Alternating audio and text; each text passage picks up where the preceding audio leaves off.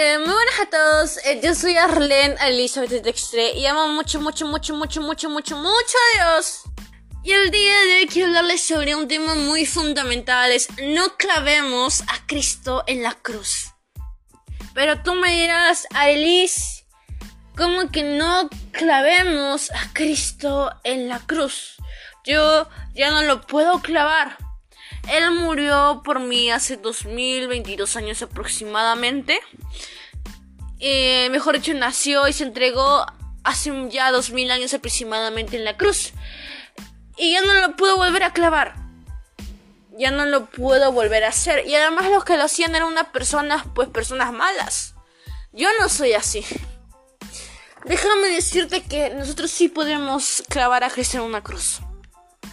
Primeramente, hay que ponernos a orar para que el Espíritu Santo hable en sus corazones. Yo te pido que cierres tus ojos ahí donde estés y repite, Padre amado, Espíritu Santo, yo te pido que seas tú tocando mi corazón, llenándome de ti, echando fuera todo malestar, todo enemigo, todo demonio que quiera atacarme a mí, atacar mi espíritu.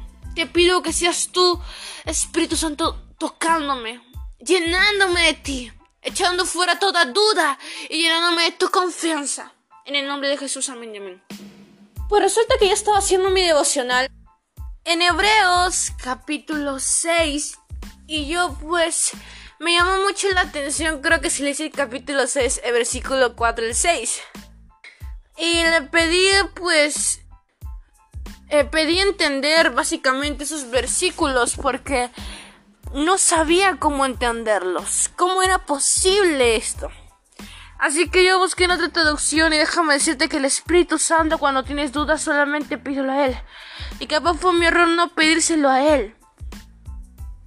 Pero Él siempre nos anda revelando cosas. Porque sabe que lo buscamos y queremos entender más de su palabra. Él mismo nos revela su palabra. Dice así en la nueva traducción viviente.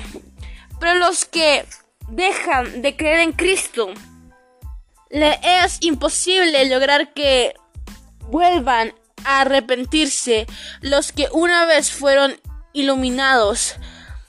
Aquellos que experimentaron las cosas buenas del cielo y fueron partícipes del Espíritu Santo, que saborearon las bondades de la palabra de Dios y el poder del mundo venedero y que luego se aleja de Dios.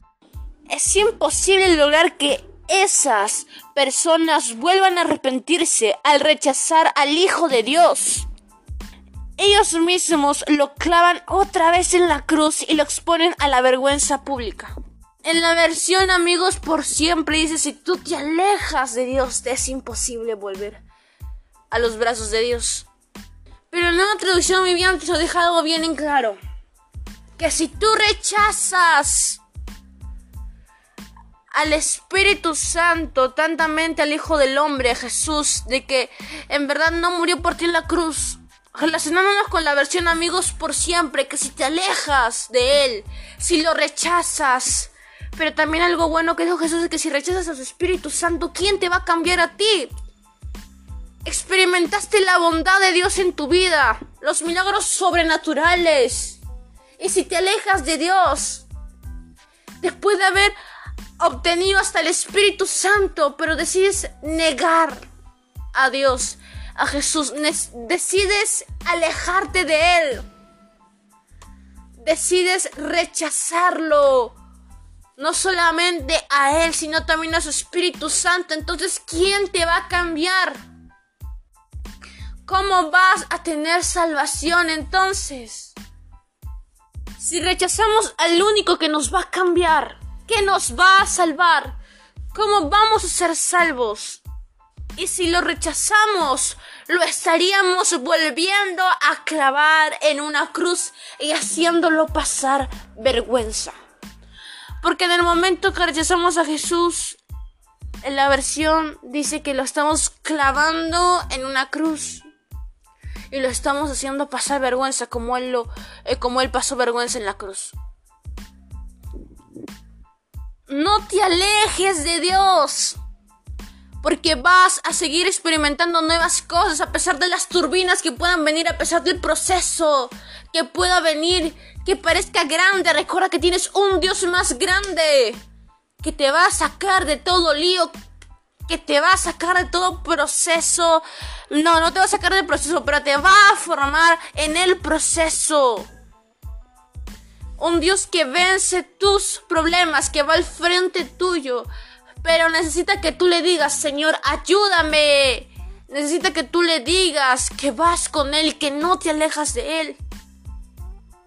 No lo claves en una cruz porque en el proceso también experimentamos la bondad de Dios. ¿Has experimentado la bondad de Dios en tu vida? Claro que sí, el momento en que respiramos vivimos. El momento en que pedimos perdón a Jesús. Borra nuestros pecados. No nos juzga. Su bondad es infinitamente grande. No rechacemos al Espíritu Santo. No rechacemos a Jesús, el único que nos va a poder salvar y el Espíritu Santo es lo único que nos va a poder cambiar. Así que yo te invito a que en verdad no te alejes de Él, sino que te aferres más a Dios. Aférrate con todas tus fuerzas. Experimenta ese amor tan grande. Si actualmente tú tienes el Espíritu Santo en ti, si ya sabes que tienes el Espíritu Santo como buen amigo, pero esta vez has alejado de Dios vuelve a Él porque el momento que le pedimos perdón por nuestros errores, Él no se acuerda de nada.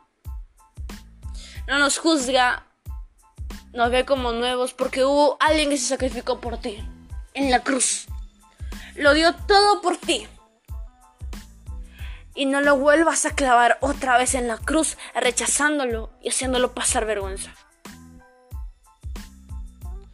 No claves a Jesús otra vez en la cruz.